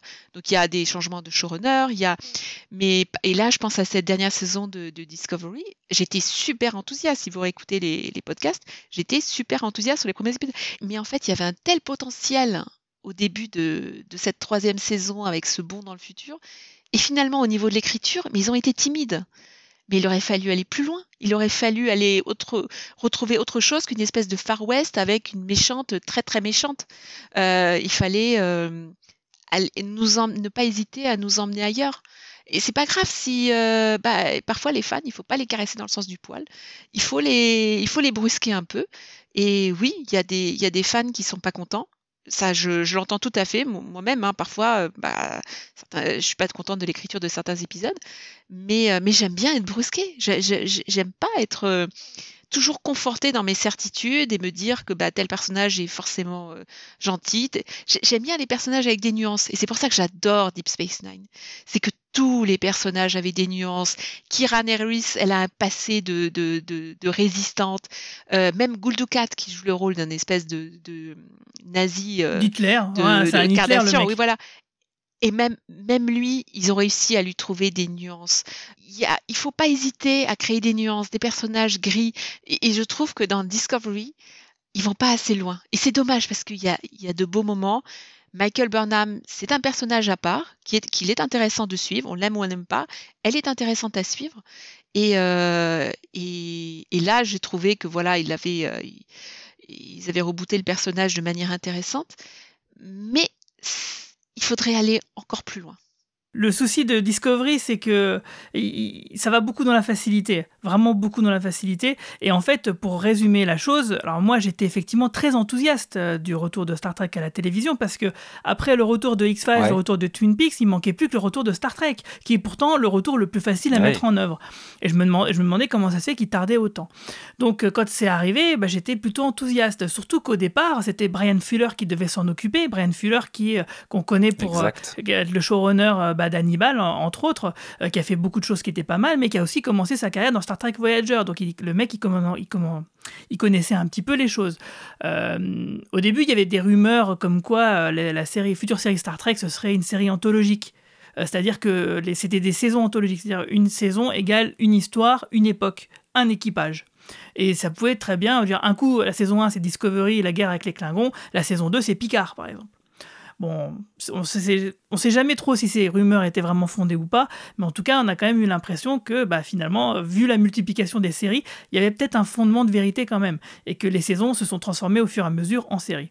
Alors moi, le problème que j'ai eu avec Discovery, c'est que, euh, outre tout ce que j'ai dit précédemment, hein, effectivement, trop d'action, pas assez de, euh, de réflexion, et d'ailleurs, j'ai un exemple très particulier que je développerai tout à l'heure, mais euh, surtout, ce que j'ai vu, c'est que quand même Discovery nous a été vendu finalement par une équipe, enfin, a été pensé plutôt par une équipe de marketing. Pourquoi? Bah Parce que déjà, on nous fait une préquelle dix ans avant, la série originale. Pourquoi? Aucun intérêt, parce que des préquelles, on en avait déjà une avec la série Enterprise, euh, qui nous montrait justement le début de l'humanité voyager dans le cosmos. Donc là, c'était vraiment intéressant, parce que le concept en lui-même, il justifiait justement cette préquelle un siècle avant. Là, dix ans avant, quel intérêt quoi C'est une époque qu'on connaît plutôt bien, euh, voilà. Bon, et bah pourquoi? Bah tout simplement parce que Michael Burnham est en fait la sœur adoptive dont on nous avait jamais parlé euh, de Spock. Alors du coup, c'était, j'imagine très bien que les, les, gens du marketing ont réfléchi comme ça. Ils se sont dit bon, alors Star Trek effectivement c'est une franchise qui est un peu vieillotte mais qui a un fort potentiel. Euh, il faut attirer un nouveau public. Euh, oui, mais le grand public il connaît euh, que Spock. Bon bah du coup il faut, faut le rattacher à Spock d'une manière ou d'une autre. Donc voilà, ils ont trouvé la façon la moins, la moins classe qui soit et la plus, la plus directe. Euh, donc euh, pour quelque chose qui avait aucun sens. Et quand on voit effectivement l'écriture du personnage de Michael Burnham, qui donc est, qui est une humaine orpheline, qui été euh, élevé à côté de Spock, donc par les parents de Spock, donc euh, qui a béni normalement dans une, euh, une, éducation vulcaine. Donc les Vulcains, je rappelle, c'est cette race dont fait partie Monsieur Spock, qui fait qu'ils refoulent beaucoup leurs sentiments. Eux, ils ne pensent qu'à la logique. les sentiments, les émotions, bah, c'est un peu des, choses qu'il faut évacuer. eux, s'ils pouvaient être des robots, ils seraient ravis, quoi. Donc du coup, elle a baigné dans ce genre d'éducation-là. Or, on voit que ce personnage de Michael Burnham est un personnage extrêmement émotif, et donc du coup, on voit qu'il y a une incohérence et que du coup, finalement, les scénaristes n'arrivent pas à gérer ce personnage-là avec la cohérence qu'il aurait dû avoir. Donc ça, c'est un, exemple qui fait que bah, les choix qui ont été faits euh, de placer cette série en préquel, alors du coup, cette, ce, ce préquel-là pose beaucoup de problèmes parce que comme là, en termes de production, bah là, on a des gros budgets, des gros trucs, des super effets spéciaux, etc. Du coup, hmm. c'est en décalage avec ce qu'est euh, la série originale qui date des années 60 et qui se passe dix ans plus tard. Il y a un vrai décalage, ce qui fait que du coup, il reboot beaucoup de choses et il nique complètement la cohérence du canon et de l'univers parce que forcément, il y a, il y a des choses qui font que bah, soit les scénaristes s'en fichent, soit euh, ils ne se souviennent pas de, la série d'origine. Les événements de Discovery euh, sont souvent en contradiction avec ce qui, ce qui suit dans le reste de la saga, ce qui pose un vrai problème pour pas mal de choses. Euh, mais bon, si les histoires étaient bonnes, moi, je dis, ok, pourquoi pas, on pète tout, on fait comme les comics. Hein, dans les comics qui ont plusieurs décennies, euh, ça arrive souvent quand il y a un auteur qui, un nouveau scénariste qui arrive sur un run sur un personnage comme, bah, imaginons un Spider-Man ou un Batman. Oui, bon, bah voilà, ça arrive souvent ce genre d'incohérence parce qu'il a, il a besoin de bouger un peu les choses pour raconter son histoire parce qu'il a sa vision, son truc à raconter. Donc, si les histoires étaient bonnes, moi je dis, ok, ça me poserait pas de problème. Le problème, c'est que les histoires de Discovery ne sont pas très bonnes. En tout cas, elles sont plutôt moyennes et, que du coup, elles sont pas suffisamment bonnes pour que je puisse encaisser ces incohérences. Euh, et c'est ça qui me gêne beaucoup. Et pour qu'on comprenne bien, un, exemple tout bête. Il y a un double épisode dans la saison 1 de Discovery où en fait euh, Saru, Michael et son petit copain de l'époque partent sur une planète stratégique euh, pour poser une espèce de relais contre la guerre, contre les Klingons. Donc un truc, ils avaient une mission super importante. Euh, or, il s'avère que sur cette planète-là, il y a une espèce de race extraterrestre un peu chelou, euh, un peu un, peu un peu comme des, petites lucioles qui se promènent et qui font que Saru, qui est un personnage euh, issu d'une race qui a tout le temps peur, pour une raison que je ne vais pas développer parce que sinon ça prendrait trop de temps. Et du coup, le fait d'être sur cette planète-là, cette race extraterrestre l'apaise et du, coup, il perd ses facultés de bah, hmm. ce, qu'il est en fait. Et, et du coup, il va il va faire, essayer de faire foirer la mission, alors que la fédération est en jeu, euh, parce qu'ils sont en guerre, et, parce qu'il se sent trop bien, il veut pas quitter la planète, il veut que ça reste comme ça, et donc du coup il fait foirer la mission. Sauf que le double épisode là, c'est une idée très intéressante. Euh, à partir du moment où on est conditionné par sa biologie à agir d'une certaine façon et que d'un autre côté on est influé euh, quand ce qui nous justement nous dirige par la biologie est supprimé par euh, quelque chose d'extérieur, est-ce qu'on est vraiment responsable de nos actes ou pas? Ça serait, c'est une idée super mm-hmm. intéressante. Est-ce qu'ils en ont parlé dans ce double épisode? Ça n'était pas du tout le sujet. Ce qui était le sujet, ben, c'était l'histoire d'amour entre Michael Burnham et son copain de l'époque.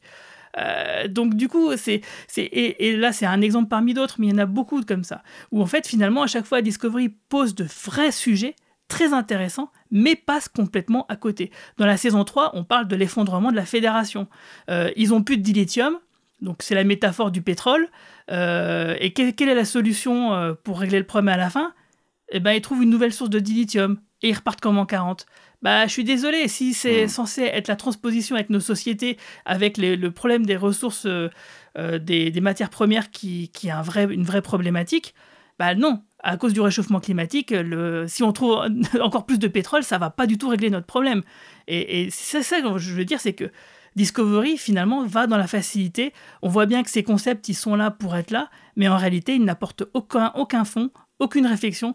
Ils sont juste là pour dire c'est Star Trek. Mais du coup, ça passe complètement à côté. Et dans Picard, c'est un peu moins raté parce que la série euh, porte vraiment beaucoup plus sur les personnages que sur les concepts de SF, même s'ils sont là, évidemment, parce qu'on parle d'intelligence artificielle. J'imagine qu'il y avait quand même une grosse, euh, une grosse attente, juste te coupe par rapport à Picard, mais j'imagine qu'il y avait quand même une grosse attente euh, de la part des gens qui avaient suivi euh, NextG en particulier, de voir le retour de... C'était presque inespéré, je pense, parce que l'acteur est quand même aussi assez âgé maintenant. Ah, complètement. Mais il a 80 ans. Est-ce que ça ça, ça, ça crée quelque chose quand même ou... Ah bah complètement, c'est ce qui fait que dans mon cœur, Picard est quand même supérieur, enfin je préfère Picard à Discovery, même si euh, les problèmes d'écriture sont toujours là. Euh, pour ma part, ils sont un peu moins forts, mais c'est surtout qu'effectivement, c'est contre... dans, dans Nemesis, il y a un personnage principal, donc Data, qui meurt. Et j'ai trouvé que le film à l'époque de sa sortie et encore maintenant est considéré comme un des moins bons des, séries, des films de la nouvelle génération. Euh, et effectivement, je trouvais que la, mort de Data, euh, il manquait quelque chose d'important. C'est-à-dire que c'est un androïde qui a toujours voulu être humain Et quelque part, comment trouver son humanité si ce n'est dans la mort quoi Et ça, c'est pareil une thématique qui n'a pas été vraiment développée dans le film, qui était aussi pareil un peu plus portée sur l'action et d'autres thématiques peut-être. Et, dans Picard, justement, ça a été un peu rattrapé. C'est-à-dire que ça a été un des sujets, ça a été vraiment développé. Ça aurait pu être mieux développé, plus développé, euh, parce qu'il y a d'autres choses qui prenaient de la place dans le récit qui étaient vraiment inintéressants. Mais au moins, il y avait ce, ces moments d'émotion. Là, tu parlais d'un personnage que tu voulais pas spoiler à la fin du Mandalorian. Et eh ben, ce personnage-là qui débarque dans le dernier épisode de The Mandalorian, ben, moi, c'est de voir Data là qui m'a fait cet effet-là. Euh, c'est voir certaines scènes entre Picard et Data qui m'ont vraiment remué. Et puis, bon, bah, si vous écoutez le, podcast du cadran pop, vous verrez que j'ai pas été tout seul. Euh, et, et ça, ça a vraiment fonctionné. Donc voilà, le problème, c'est que effectivement, comme tu disais tout à l'heure, ça pique un peu. Bah oui, mais il faudrait que les auteurs euh, deviennent un peu meilleurs et, arrêtent de penser en termes de marketing, euh, de voir placer des choses, parce que de toute façon, ça ne fonctionne pas vraiment, à mon avis, euh, pour les raisons qu'on a évoquées. Il y a aussi les ventes de produits dérivés qui sont un bon indicateur, qui bah, visiblement montrent bien que, par exemple, là où Star Wars réussit, bah, Star Trek échoue toujours. Hmm. Et pourtant, pour l'instant, euh, Discovery d'une certaine manière, mais en tout cas, Kurtzman euh, continue de créer de nouvelles séries. Je disais tout à l'heure qu'il y avait quatre séries euh, qui sont attendues dans les années à venir. dans ces quatre-là, il y en a au moins deux qui sont issues du coup de Discovery, puisque une des séries attendues, c'est Strange New World, si je me trompe pas, avec du coup l'équipage de l'Enterprise de la première série Star Trek, mais commandé cette fois par le capitaine qui était là avant Kirk. Le capitaine Pike, tout à fait. Donc euh, en gros, on, reprend euh, l'équipage qu'on a dû voir dans le premier pilote de la série d'origine, oui. Et donc euh, une éventuelle, ça c'est plus flou, série euh, section 31 si je me trompe pas non plus, sur euh, du coup cette espèce d'entité un peu Black Ops de Starfleet. J'ai l'impression quand même que, enfin c'est la question que je me pose, finalement malgré le retour un peu critique qui est assez tiède, c'est le cas de le dire, c'est une franchise qui fonctionne, qui en tout cas a l'air de bien vivre à la télé actuellement. C'est un peu compliqué parce que comme c'est sur des plateformes de streaming, on n'en sait pas vraiment, on connaît pas vraiment euh, justement euh, l'étendue du succès d'audience. Euh, en fait, les séries Star Trek là sont diffusées sur une plateforme qui s'appelle CBS All Access, qui est un peu une sorte de Netflix et qui n'existe qu'aux États-Unis pour l'instant, qui, fait partie donc de l'entité Viacom qui est aussi la Paramount. Et en fait, le souci de, de cette plateforme là, c'est que forcément, bah, il faut du contenu. Et ce qui compte, c'est pas tant le nombre de téléspectateurs, mais plutôt le nombre d'abonnés, ce qui est quand même pas pareil. Euh, faut noter que le retour de Twin Peaks sur Showtime euh, avait ramené, euh, enfin il y avait que 700 000 téléspectateurs, quoi. Il y avait même pas un million de téléspectateurs par épisode. pour autant, ça suffisait d'avoir ce, presque million de nouveaux abonnés pour que la série en soit un succès. Peut-être que pour Discovery, Picard et Lower Decks, on en est là, c'est-à-dire que par rapport à, aux ambitions euh, de la plateforme, ça ramène suffisamment euh, de nouveaux abonnés, enfin d'abonnés tout court, enfin ça leur donne vraiment un socle euh, solide, sans que ça puisse avoir des niveaux stratosphériques. Après, moi je pense que évidemment les gens de CBS, eux, ils aimeraient bien quand même avoir un succès comme peut le rencontrer Disney Plus avec The Mandalorian.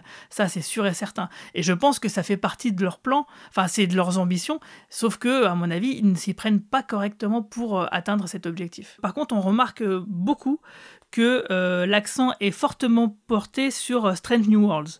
Euh, là, notamment, il n'y a pas longtemps, en fait, CBS All Access va, enfin, ça a annoncé que ça va se transformer à l'international en quelque chose qui s'appellera Paramount Plus. Et euh, dans la campagne de, promotion, en fait, ils font une espèce de crossover de tous les, les personnages, euh, acteurs, ouais. Voilà, il y a tous les personnages. Il y a, donc il y a la Patte Patrouille, il y a Dora l'exploratrice et euh, il y a Pike et Spock, entre autres. ça montre quand même que effectivement, il y a une grosse grosse attente sur Strange New Worlds. déjà, bah, parce que c'est des personnages emblématiques. Hein, bah, Monsieur Spock, hein, tu vois, je le disais tout à l'heure, ils auraient dû commencer par là peut-être. ils étaient trop timides, ils, ils osaient pas trop. Ils ont ils ont testé en, en introduisant les personnages et le nouvel Enterprise dans la saison 2 de Discovery. Euh, et donc on voit bien que c'est cette série-là qui est la plus attendue euh, à cause de ces personnages-là. L'Enterprise était, euh, la nouvelle version de l'Enterprise était fidèle à l'original tout en étant modernisé, en tout cas était plus réussi que dans les films de J.J. Abrams, donc ça c'est aussi un point, et aussi le fait qu'il a été annoncé que cette, les écritures, les récits seront écrits euh, de manière épisodique, c'est-à-dire euh, on, sort du feuilleton, on revient à quelque chose de plus traditionnel dans Star Trek, c'est-à-dire on revient à des histoires de la planète de la semaine. Donc on imagine, donc c'est le l'espoir de beaucoup de fans que finalement, bah, peut-être qu'enfin les histoires vont redevenir correctement écrites dans cette série-là. Est-ce que justement aujourd'hui, euh, on parle des fans, il y a, on peut avoir un phénomène un petit peu comme on l'a sur euh, Star Wars éventuellement, de fragmentation euh, du fandom, donc c'est-à-dire de la communauté de fans de manière générale, peut-être les, les, vieux fans versus les nouveaux fans. Est-ce qu'on a ce genre de problématique sur, sur Star Trek ou pas trop? Oui, oui, je pense qu'on l'a, mais, mais, mais la fracture est beaucoup moins grande et beaucoup moins visible pour la bonne et simple raison. Bah déjà, des fans, il n'y en a pas tant que ça, comme on le disait tout à l'heure. Euh, c'est la première raison. Euh, ensuite, euh, je pense que les, les, les aigris, les mécontents, les haters de, de, Discovery, de Star Trek Picard, etc., etc., ne sont, ont des arguments qui sont plus, plus légitimes. Euh, parce que de ce que moi j'ai constaté sur Internet, que ce soit sur Twitter, sur les forums que je fréquente beaucoup, euh, sur certaines critiques, notamment celle de Yves Raduca qu'on peut lire sur euh, Unification, ce sont des critiques quand même qui portent beaucoup sur l'écriture. donc c'est pas des trucs gratuits. Ça porte pas sur des histoires de représentation. Ah pourquoi il y a des femmes, pourquoi il y a ci, pourquoi il y a des noirs, etc. Alors que dans Star Wars, on a quand même beaucoup on a, enfin, je caricature, hein, évidemment. Hein. Euh, et je pense que c'est d'autant plus vrai outre-Atlantique que plutôt que chez nous. Mais on a quand même mhm. beaucoup l'impression que bah euh, euh, il y a des gens qui veulent pas que les représentations changent et que ça les dérange plutôt. En fait, ce qui les dérange plutôt, on a, quand on lit les critiques, je, parle je pense à The Last Jedi par exemple, on a l'impression que c'est le fait d'avoir une héroïne qui pose problème en, en réalité, plus que telle ou telle chose. Alors que dans Star Trek, c'est pas du tout le cas parce que la représentativité, comme le disait Marina tout à l'heure, a toujours été très très présente, euh, plutôt bien euh, bien gérée, bien présentée, même s'il y a des fois il y a des couacs évidemment, hein, comme partout, rien n'est parfait. Euh, et donc du coup, euh, les fans, les haters de Star Trek euh, sont plutôt à râler sur des problèmes de continuité, euh, des un hmm. peu ce que je disais tout à l'heure, c'est-à-dire que bah oui, bah finalement c'est trop action, c'est pas assez réflexion, les concepts ils sont vite torchés, ils veulent rien dire. Quel, quel est le sous-texte de Star Trek quoi? Quelle est la pensée politique que ça peut nous amener? On a vraiment trop l'impression que les auteurs sont leur main elle est guidée par les gens du marketing et c'est ça qui pose problème. Donc c'est vraiment un problème purement d'écriture. Donc c'est des, comme c'est des choses qui me semblent plus, plus légitimes, euh, je, je, pense que euh, les haters sont moins haineux que, des choses qu'on peut lire sur Star Wars, par exemple. Alors c'est mon impression, alors peut-être que je me trompe. Hein. Et, et, du coup, euh, il y a moins aussi de, de, de rendez-vous où les nouveaux fans, comme ils viennent de débarquer, hein, parce que c'est très récent finalement Discovery, bah, finalement il n'y a pas vraiment ce brassage où du coup les deux clans peuvent se taper dessus. Euh, même si évidemment ça, ça, arrive au détour d'un tweet ou d'un commentaire Facebook. Mais euh, moi, j'ai vraiment pas l'impression qu'il y, ait cette notion-là. Et, d'ailleurs, et d'ailleurs, ça serait pas bien grave parce que, euh, comme tu le disais, bah il y en a un peu pour tous les goûts finalement. Bon, si tu veux regarder des séries bah, bien écrites entre guillemets, bah il y, en a quand même, il y en a quand même cinq ou six qui sont pas mal. Donc voilà, il y a ce qu'il faut quoi. On n'est pas en manque effectivement. Euh, on va conclure du coup sur cette partie de l'actualité des séries euh, Star Trek euh, en vous posant une simple question. Est-ce que vous avez des attentes, vous, pour le futur de la franchise à la télévision? Notamment, est-ce que toi, Marina, par exemple, tu as une envie, soit sur un projet qui a été annoncé, soit sur quelque chose que tu voudrais voir développer dans le futur de Star Trek? Eh ben déjà que Strange New Worlds se concrétise et que ce soit une bonne série, parce que retourner euh, dans le, sur l'Enterprise de Pike avec numéro 1 et, euh, et Spock, moi j'ai hâte de voir ça en fait. C'est ce qui me. Ouais. Euh, c'est voilà ce que, ce que j'attends le plus. mais j'ai surtout envie, comme l'a dit Guigui, le plus important, c'est les histoires. C'est c'est mm. un sujet provoquant, que Star Trek soit à la pointe de, des combats, que, mais que ce soit au centre de l'histoire. Et les effets spéciaux, c'est très bien, c'est important, mais pour moi, c'est l'histoire qui reste. Si euh, The City on the Age of Forever reste après 50, euh, 50 ans, 55 ans, c'est parce que euh, il y a une histoire, il y a un concept, et si vous regardez l'épisode, eh ben il y a juste un décor de New York dans les années 30 et c'est tout. Il y a oui, il y a y a un début et une fin euh, sur une planète, mais en fait, le cœur de l'histoire, c'est ce qui se passe euh, voilà, euh, sur, sur Terre dans les années 30. Et moi, c'est ce que j'attends, en fait, d'être emmené et d'être accompagnée avec une belle histoire. Voilà. Et je veux être estomaquée et je veux être surprise. Je veux être prise au trip parce que, parce que je vois la. Voilà, c'est ça pour moi une série qui me marque et que j'ai envie de revoir. Très bien, bah écoute, je pense que le message est passé. euh, Guigui, toi, tes attentes du coup pour le futur de la franchise? Il y a une chose dont on a une série dont on n'a pas parlé vraiment, on l'a juste cité, c'est Lower Decks, euh, qui est une série d'animation humoristique que moi j'ai vraiment beaucoup appréciée. Euh, donc euh, j'espère avoir une saison 2 qui, qui confirme certains bons éléments que moi j'imagine, hein, parce que pour l'instant c'est on ne sait pas, hein, ça se trouve je me trompe et, et que du coup ce qui est annoncé sur la fin de la saison bah, ne va peut-être pas se concrétiser et puis peut-être que ça va devenir bah, plutôt moyen. Donc là j'espère vraiment que ça va aller un peu plus euh, dans, dans, ce que j'imagine être une vraie évolution des personnages et, des concepts, parce que c'est une série, même si elle est humoristique, euh, où il y a un vrai fond intéressant porté par les personnages, hein, plus que par les concepts de la science-fiction. Ce que j'espère surtout, effectivement, comme l'a dit Marina, c'est euh, bah, sur Strange New Worlds, de vraies bonnes histoires. J'espère qu'ils vont nous ramener des scénaristes, auteurs, des guests, qui soient des, des, vrais auteurs de science-fiction, par exemple, comme ils le faisaient à l'époque. Ça serait vraiment classe, ou même directement des scientifiques hein, pour nous poser des, des, vrais, concepts. Hein. Dans la nouvelle génération, on avait par exemple un, épisode qui nous décrivait ce qu'était une sphère de Dyson.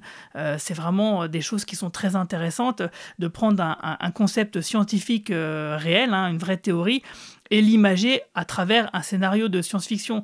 C'est franchement, c'est ce qui a donné beaucoup de vocation de beaucoup de scientifiques euh, parce qu'ils regardaient Star Trek et ça leur a donné hmm. envie de, de s'y mettre. Donc j'espère vraiment quelque chose de, de, ce goût-là. Euh, j'espère, euh, j'espère, voilà, tout simplement ça. J'espère aussi qu'il y a quand même un retour de Star Trek au cinéma parce que moi, le projet de Noah Whaley m'intéressait beaucoup.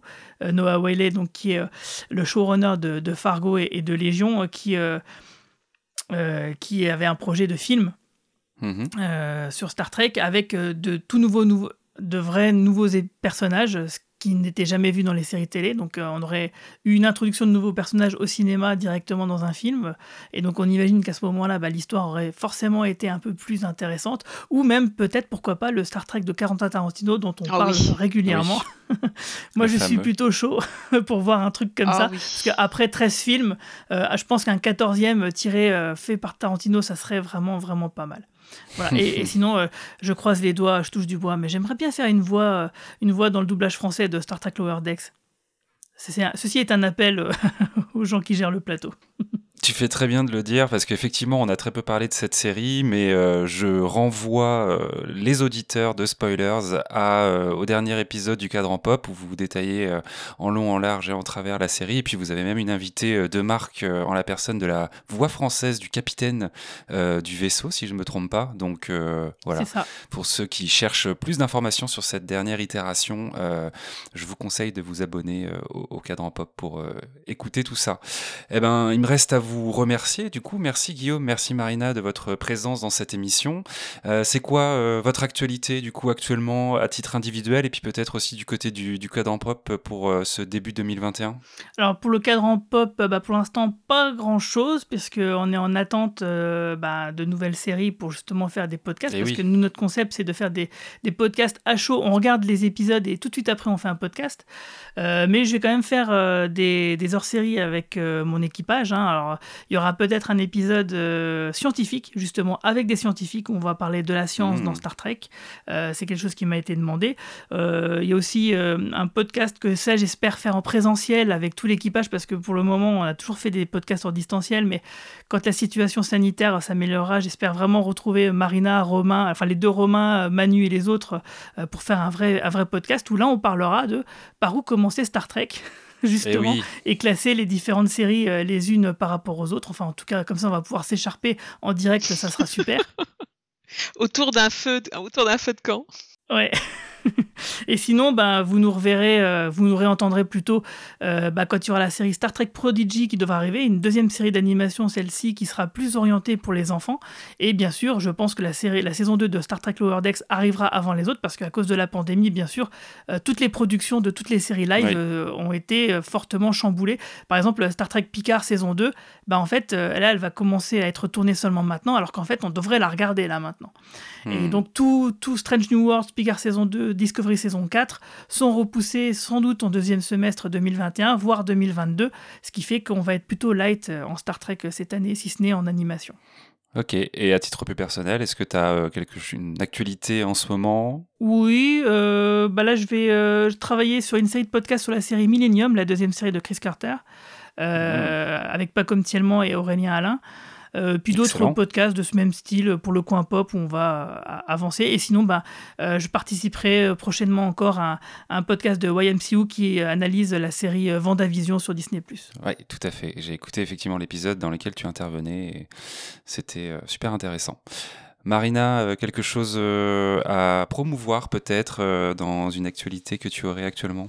Alors, j'ai non, parce que je ne travaille pas dans le ni dans la BD, ni dans les ni dans les séries, ni dans les comics et tout ça, mais euh, par contre, je suis fan de, SF. Donc tout ce que je peux faire, c'est recommander une série qui passe actuellement. Euh, j'ai le droit ou euh? Ah, alors à 100%. D'accord, bah j'adore The Expanse sur Amazon Prime et franchement, mais c'est une série, je peux revoir les trois ou quatre les, les trois premières saisons je peux les revoir. Euh, je les ai déjà revus plusieurs fois. J'adore la première saison avec Thomas Jane.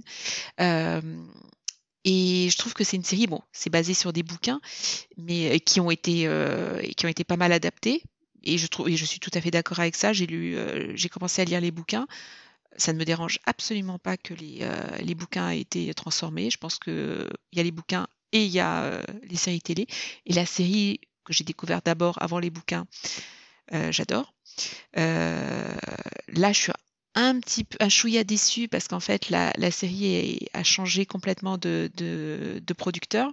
Mais hmm. je continue par exemple je sais que ce soir après euh, ce podcast je vais regarder euh, l'épisode qui, qui a été qui a été uploadé voilà voilà. Très bien vous pouvez retrouver l'ensemble des anciennes séries Star Trek sur Netflix, je le reprécise. Ils ont euh, la complète jambon fromage, comme on dit en Bretagne, ainsi que Star Trek Discovery, voilà, sur Netflix. Et Star Trek Picard et euh, Lower Deck sont disponibles, eux, de leur côté, sur euh, Prime Video en France. Et les films sont sur Prime aussi. Et les films sont sur Prime Video, tous les anciens films, effectivement. D'ailleurs, je précise également que la première saison de Star Trek Picard vient de sortir en DVD et en Blu-ray, fin janvier, tout récemment, pour les amoureux de making-of et de support physique, parce qu'il en reste encore quelques-uns euh, euh, parmi nous. Je viens de l'acheter. Ah bah voilà. On rappelle à nos auditeurs euh, qu'ils peuvent nous retrouver sur Twitter et Facebook pour suivre l'actualité de Spoilers, mais aussi à présent sur Twitch, où on essaiera de parler de mini-séries sur cette plateforme en particulier, en live. C'est un peu notre petit objectif en ce début d'année. Et puis bah, qu'on peut retrouver nos deux invités sur le podcast Le Cadran Pop. Donc pareil, sur les réseaux, vous pouvez vous abonner et mettre le petit flux RSS dans vos applications de podcast préférées. Voilà, il me reste encore une fois à vous remercier, Marina et Guillaume, pour votre présence. C'était super intéressant. J'espère que nos auditeurs et auditrices ont apprécié autant que moi. Et puis, euh, bah, de vous souhaiter, comme il se doit, longue vie et prospérité. merci, merci à toi. Au revoir tout le monde, longue vie et prospérité. Merci beaucoup, Guillaume. Salut, longue vie et prospérité. Live long and prosper.